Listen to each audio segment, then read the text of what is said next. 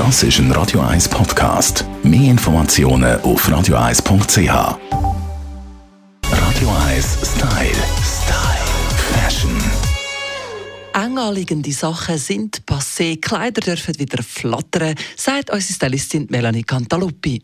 Ja, vielleicht haben Sie es schon bemerkt. Ein neuer Trend, der im Moment überall zu sehen ist, ist, dass man eigentlich wirklich so ein bisschen die Hemper, aber auch die ganzen Sakkos etc.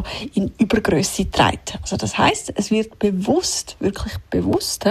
Kleidung gewählt, die so viel zu gross ist, dass man eigentlich drinnen versauft, auf gut Deutsch. Ganze Schulterpartien werden eigentlich so ein bisschen ähm, überdimensional geschnitten. Dann bei den Ärmeln, wer richtig trendy will sein. Der wählt eigentlich, wenn er so will, Sakko vom guten Ehemann und dann äh, bist du voll mit dabei.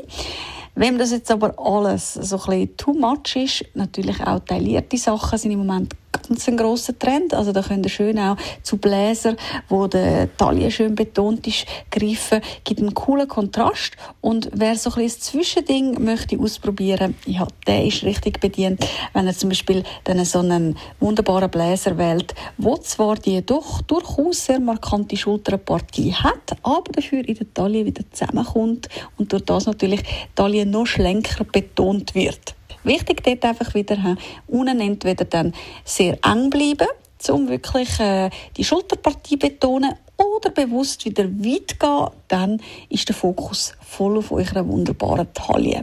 Also ihr seht, man kann da richtig spielen, auch mit diesen Oversize-Schnitten, die im Moment total im Trend sind. Und hey, wer weiß, vielleicht wird es irgendwann wieder eng.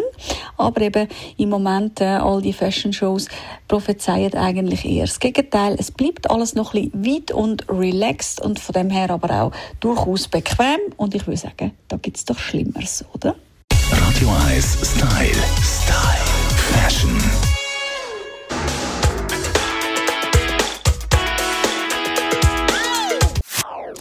Das ist ein Radio 1 Podcast. Mehr Informationen auf radio1.ch.